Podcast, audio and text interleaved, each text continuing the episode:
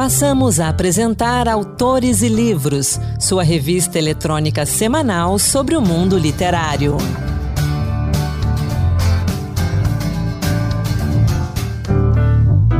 Olá, no ar, Autores e Livros, programa especial dedicado à independência do Brasil.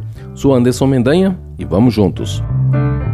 Este ano, o Brasil comemora os 200 anos de independência e essa é uma oportunidade única para se conhecer mais o que o nosso país e a nossa sociedade realizou de lá para cá. No que progredimos? No que regredimos? O que não mudou? A partir desses questionamentos, podemos planejar melhor o futuro. E como responder essas perguntas? Com conhecimento e informação, baseados em fatos, documentos e análises consistentes, sem achismos ou fake news. Assim, é possível compreender melhor todo o processo da independência do nosso país, suas consequências, tanto no passado quanto no presente. Para colaborar então nessa compreensão e nessa busca por conhecimento e informação, o Autores e Livros traz, hoje e no programa da semana que vem, entrevistas com historiadores e pesquisadores sobre a independência do Brasil, sobre seus personagens e sobre o contexto que levou ao 7 de setembro, e a gente traz também algumas dicas de livros sobre a independência do Brasil. Nossa primeira sugestão é Diário de uma Viagem ao Brasil, de Maria Graham. Esse livro é considerado uma literatura de viagem e um relato histórico. Foi publicado pela primeira vez em 1824 e traz detalhes da viagem de Maria Graham, narrando sua estadia no Brasil nos anos de 1821, 1822 e também 1823. Ela acompanhou seu marido, Thomas Graham, que havia sido deslocado pela Marinha Britânica para tomar parte nas revoluções pela libertação da América do Sul. Na introdução do Diário de uma Viagem ao Brasil, Maria Graham apresenta um esboço da história do país por considerá-la indispensável ao entendimento do relato de sua estadia. O diário provavelmente é o primeiro relato de viagem a ter uma narrativa da história recente do Brasil de forma organizada. O mais comum nos relatos de viagem do século XIX era encontrar as informações históricas espalhadas ao longo da narrativa. No livro, Graham mescla seus relatos com pesquisa histórica, incluindo citação e transcrição de diversos documentos históricos. São extremamente importantes as suas observações sobre as condições em que os negros viviam nos mercados de venda de pessoas escravizadas, como o mercado da Rua do Valongo, considerado o maior mercado de pessoas escravizadas do Rio de Janeiro. A partir dessas informações, ela busca expandir a discussão sobre a abolição da escravidão. Ao longo do livro, ela levanta várias razões econômicas para o fim da escravidão. Existem dezenas de edições desta obra, tanto física quanto digital, e é possível baixar gratuitamente em sites de universidades e bibliotecas públicas. É um livro fácil de se encontrar nas livrarias e nos sebos. Nossa outra dica é Dom Pedro I de Isabel Lustosa. O primeiro imperador do Brasil teve uma trajetória marcada por contradições. Nascido em Portugal, aderiu à causa dos brasileiros, fez a independência, filho de um rei absolutista, foi sempre um homem de ideias liberais e deu constituições ao Brasil e a Portugal, sem se desapegar da ideia de que ele continuava a ser o legítimo herdeiro da coroa portuguesa. Isabel Lustosa escreve que Dom Pedro I é o personagem mais fascinante da história do Brasil. Impulsivo, desconfiado e vingativo, traiu amigos fiéis e foi implacável com os inimigos. Transitando entre o grande panorama da história brasileira e europeia do século XIX e o retrato íntimo de Pedro de Bragança e Bourbon, Isabel Lustosa prova o seu ponto com verve e conhecimento de causa. Publicado em 2006 pela Companhia das Letras Dom Pedro I, de Isabel Lustosa, pode ser encontrado a partir de R$ 32,00 na versão digital e R$ 58,00 na versão impressa. Fácil de ser encontrado também nos sebos. Na semana que vem, a gente vai trazer outras dicas de livros sobre a independência do Brasil. Chegou a hora da nossa entrevista. Eu conversei com o professor e historiador Jurandir Malerba, da Universidade Federal do Rio Grande do Sul sobre o seu mais recente livro, Almanac do Brasil nos Tempos da Independência. Ele falou também sobre o protagonismo de Dom Pedro I e Dona Leopoldina e sobre o contexto histórico da independência. Vamos acompanhar. Entrevista. O historiador e professor da Universidade Federal do Rio Grande do Sul, Jurandir Malerba, acaba de lançar, pela editora Ática, o Almanaque do Brasil nos Tempos da Independência. Professor Jurandir Malerba, um prazer conversar com o senhor aqui no Autores e Livros. É, olá, Anderson, e a todos os ouvintes, todas e todos os ouvintes, é um prazer é todo meu, prazer conversar com vocês sobre esse ensejo, né, e num momento tão drástico da nossa vida como nação, né, completando 200 anos, dia 7 de setembro, e as vésperas de uma eleição muito importante, né, num momento que a gente tem para pensar essa trajetória e de como a gente chegou aonde estamos, né, e o que nós queremos para o futuro. Por que o senhor escolheu o formato almanac para contar essa história da independência? Bom, vou começar um pouquinho antes, na verdade. É, eu sou historiador acadêmico e a própria, desde o golpe de 2016 para cá, eu senti a necessidade de romper um pouco, sair do, do, do nicho, né? sair do, do, gueto dos historiadores profissionais, dos acadêmicos. É, a gente faz pesquisa de ponta, mas tem um, um, diálogo muito intenso com um grupo muito pequeno de pessoas e, e, o contexto social e político que a gente vive desde o golpe de 2016 é, me reclamou um pouco, me exigiu um pouco tentar falar linguagens que atingissem é, públicos mais amplos do que os especializados. Do... E aí, é, já em 2016, eu estava pensando como eu poderia intervir nesse debate como uhum. historiador, e porque eu sabia que ia bombar a data do, do bicentenário, né, uma data redonda e com muito apelo de mídia, de mercado editorial e etc. E num ano de eleição,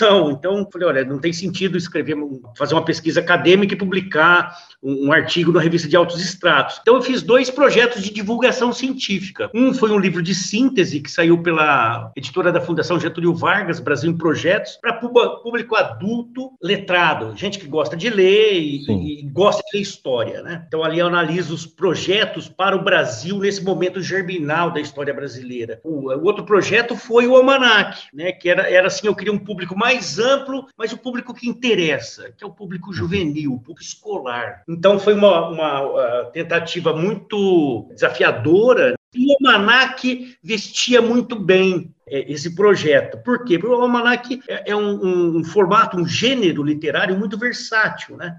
Ele é organizado, como se disse, em ordem cronológica, então é, as pessoas acompanham, é fácil para o leitor é, é, não especializado acompanhar aquela narrativa. Como você bem disse, né, começa em 1808, é, o último seria 1822, mas tem uma conclusão que não é uma conclusão, né, é um, e a história continua, porque a história não para, em que eu pego alguns acontecimentos aí de 23 até 25. Então, é, é, as datas servem para balizar a leitura, e é uma leitura que aparentemente é cronológica, mas não é cronológica. Então, eu usei acontecimentos visíveis, luminosos, né, dessas datas, uhum. transferência da corte, a coroação de Dom João, o casamento de Dom Pedro, mas também notícias de jornal que falavam uhum. do cotidiano, das doenças, dos escravizados, dos povos originários, né? E aí fui é, colocando uns temas incidentais que são importantes. Na verdade, eles são estruturantes do livro. São três ou quatro temas que é, perpassam o livro inteiro em diferentes datas, que são, são questões que estão abertas desde antes da escravidão e estão hoje na, na, na pauta das discussões políticas que a gente está tendo. Olha, como leitor, foi uma, e um leitor que gosta de almanacs, foi uma das coisas que eu mais gostei no seu livro, porque a gente viaja,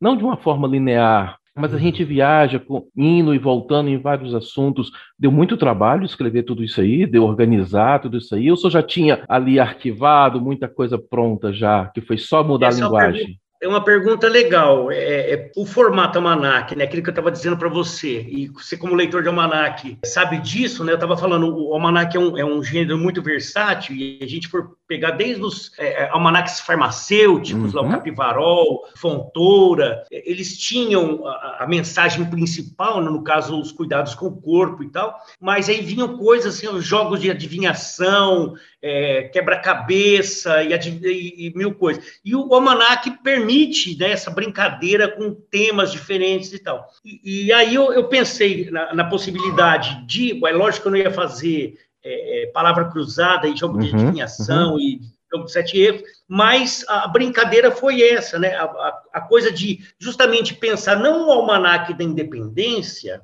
nesse contexto que a gente está, que ia ficar muito afeita ao, ao muito presa ao, ao, à questão política, né, da, da, da, da, ruptura, da emancipação política, e aí voltar ao panteão dos grandes heróis, dos grandes mas dos tempos da independência. Então, esses tempos de ida e volta. Independência não é uma coisa que a gente vai comemorar de um fato que está lá no passado preso. É presente para nós. A independência tem questões abertas que reclamam solução até hoje. Por isso que é um almanaque do Brasil dos tempos da independência, uhum. tempos que nos atingem. É, Dom Pedro I, um português, se transformou no herói nacional do povo brasileiro. Como é que foi essa transformação? Como é que o, o português Dom Pedro I se transformou nesse herói nacional que temos hoje?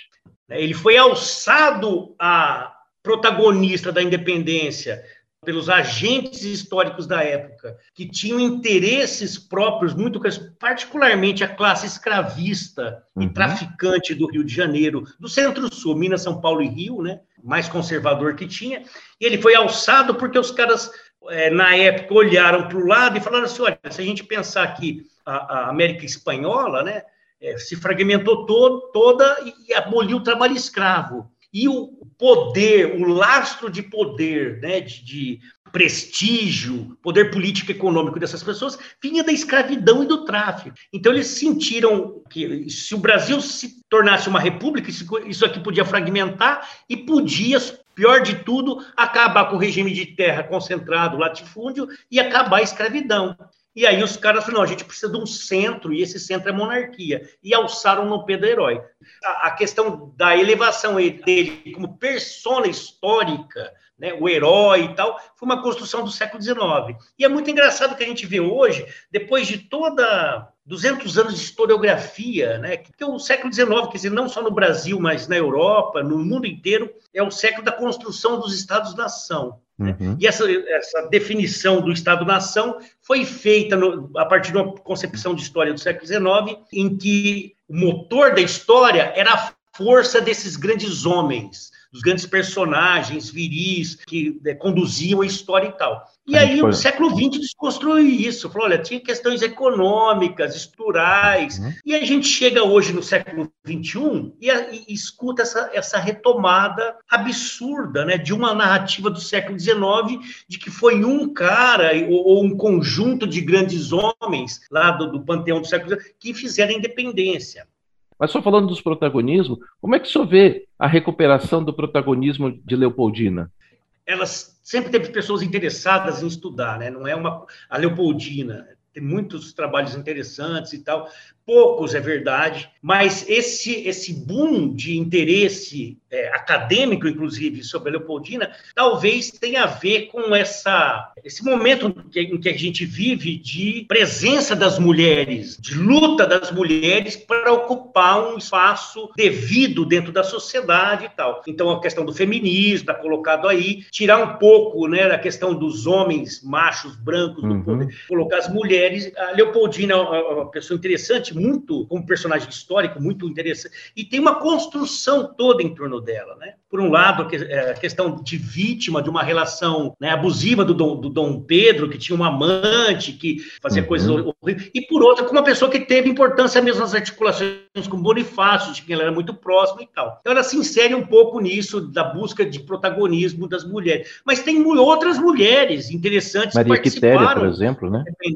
Quitéria é uma, né, lá na Bahia, e outras que lutaram, a Filipa, né, Maria uhum. Filipa, lá nas lutas da Bahia. Mas é, eu acho que é um pouco nesse contexto que, que esse resgate né, da, da Leopoldina se, se insere. Nessa conversa nossa aqui também, é importante a gente falar das datas redondas. O 7 de setembro se impôs né, como a data máxima da, da independência, porque também no tempo do Império se comemorava muito o 12 de outubro, né? Como é que o senhor vê essas Sim. datas? Essas datas são construções sociais, construções políticas, sobretudo dos homens no poder. No tempo dos acontecimentos e no, nas décadas seguintes, o 7, o 7 de setembro não tinha importância nenhuma. Era o 12 de outubro, que, que era a aclamação de Dom Pedro como e, e, o título de defensor perpétuo do Brasil, né? Então isso era importante. Aí foi um movimento que se fez é, no sentido de inventar essa outra data do 7 de setembro. Todas as datas são aleatórias, então você, você pega o próprio almanac, olha, quando que começa a independência do Brasil? Tem gente que vai falar assim, olha, é, começa lá na Inconfidência Mineira, ou naqueles momentos,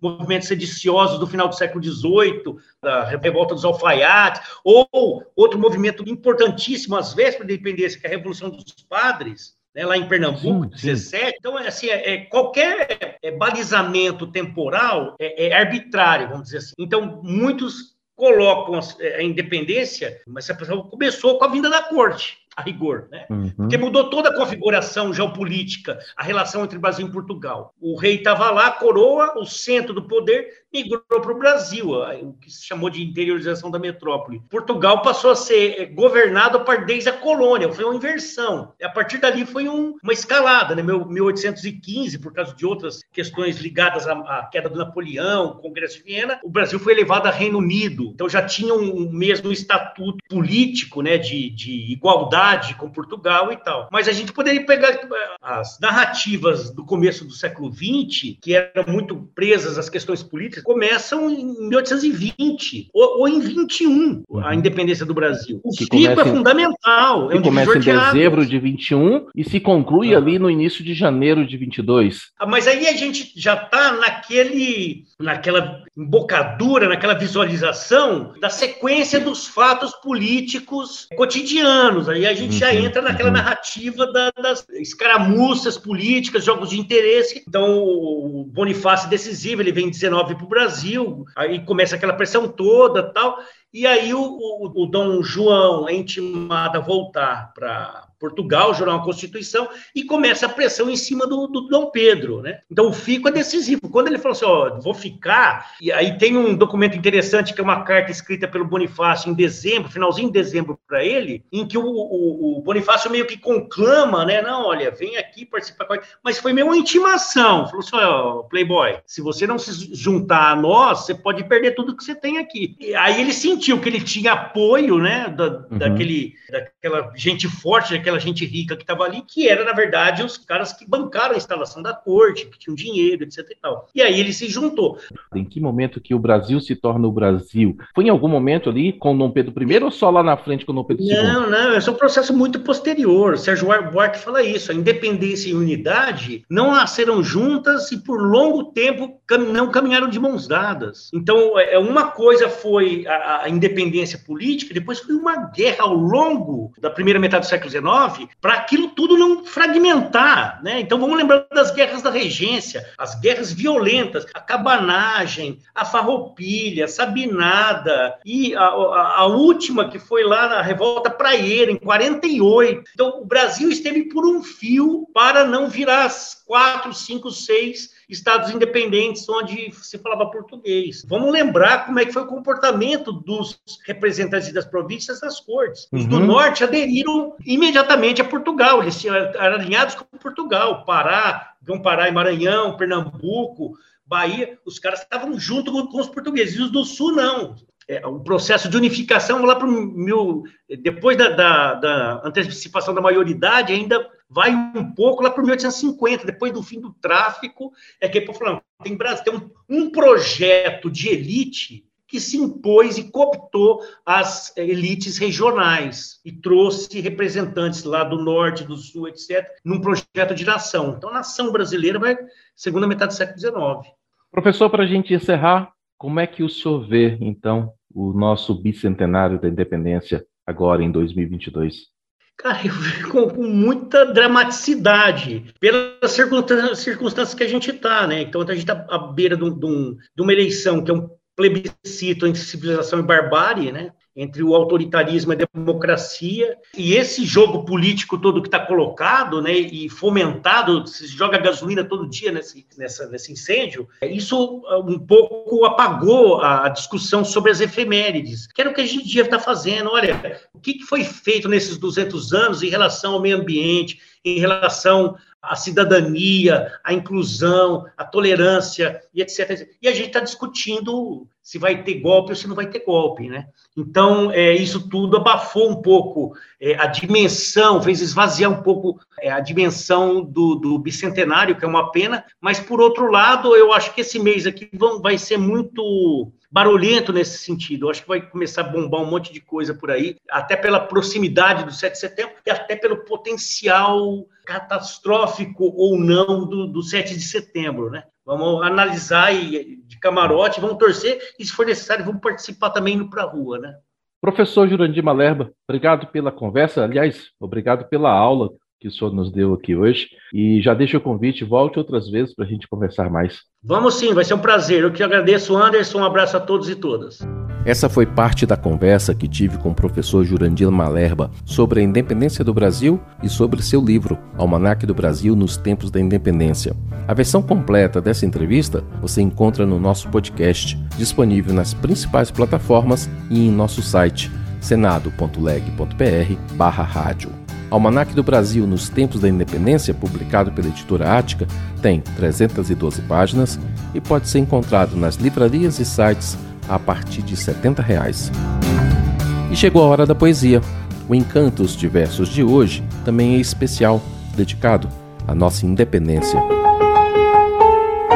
Encantos de Versos Poemas que tocam.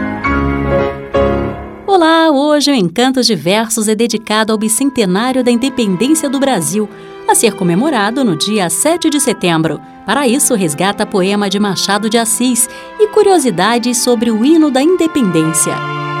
No site da Hemeroteca Digital Brasileira, que reúne obras de Machado de Assis, o professor Wilton Marques, da Universidade Federal de São Carlos, descobriu um poema inédito de Machado, possivelmente o primeiro dele, publicado quando o poeta tinha apenas 17 anos.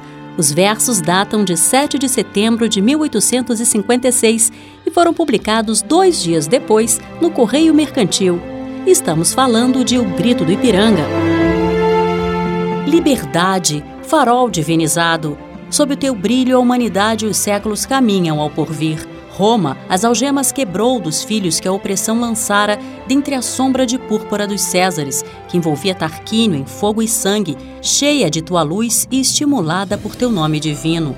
Essa palavra imensa como as vozes do oceano, sublime como a ideia do infinito, tal como Roma, a terra americana, um dia levantando ao sol dos trópicos a fronte que domina os estandartes, saudou teu nome majestoso e belo, e o brado imenso, independência ou morte, soltado lá das margens do Ipiranga. Foi nos campos soar da eternidade. Desenrola nas turbas populares dos livres a bandeira, o herói tão nobre, digno dos louros festivais que outrora Roma dava aos heróis entre os aplausos do povo que os levava ao Capitólio. Ele foi como César de Marengo, sua voz como a lava do Vesúvio, levada pela voz da imensidade. Foi do Tejo soar nas margens, onde estremeceu de susto lusitano.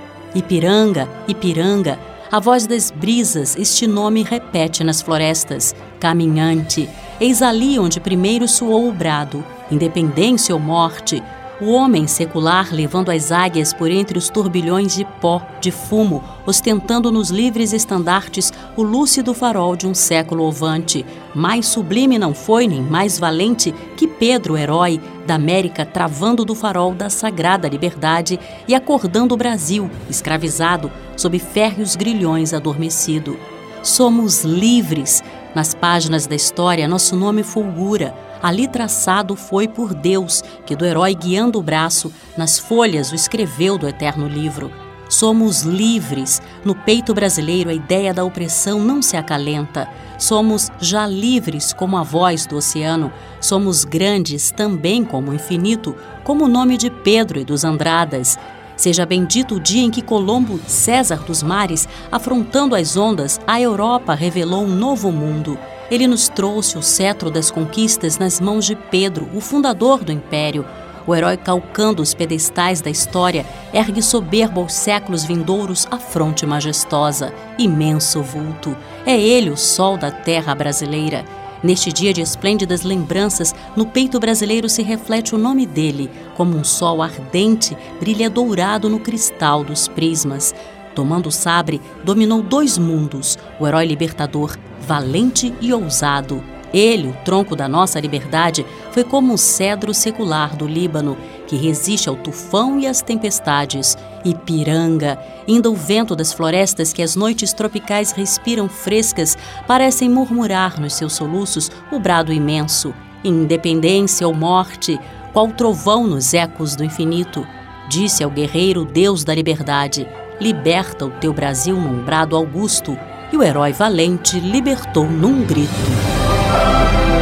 Passados 200 anos do Grito do Ipiranga, vale a pena resgatar a história do hino da independência, que tem letra de Evaristo da Veiga e melodia de Dom Pedro I. O poema, escrito em agosto de 1822 e, portanto, antes da nossa separação política, caiu nas graças da corte.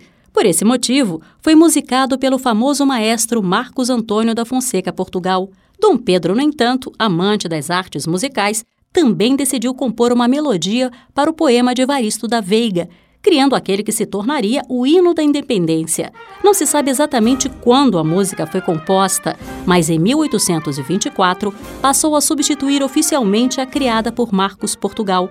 Com o fim da monarquia e a proclamação da República, no entanto, o hino deixou de ser executado nas cerimônias. Somente em 1922, por ocasião do centenário da independência, é que ele foi resgatado. Porém, na época, a melodia de Dom Pedro foi deixada de lado, sendo substituída pela do maestro Portugal. Somente na era Vargas, mais precisamente nos idos dos anos 1930, que uma comissão foi composta para estabelecer em definitivo os hinos brasileiros de acordo com seus originais. Foi essa comissão da qual participava o maestro Vila Lobos, a responsável por oficializar a melodia composta por Dom Pedro I. Vamos ouvir então um trecho do hino da independência. Longe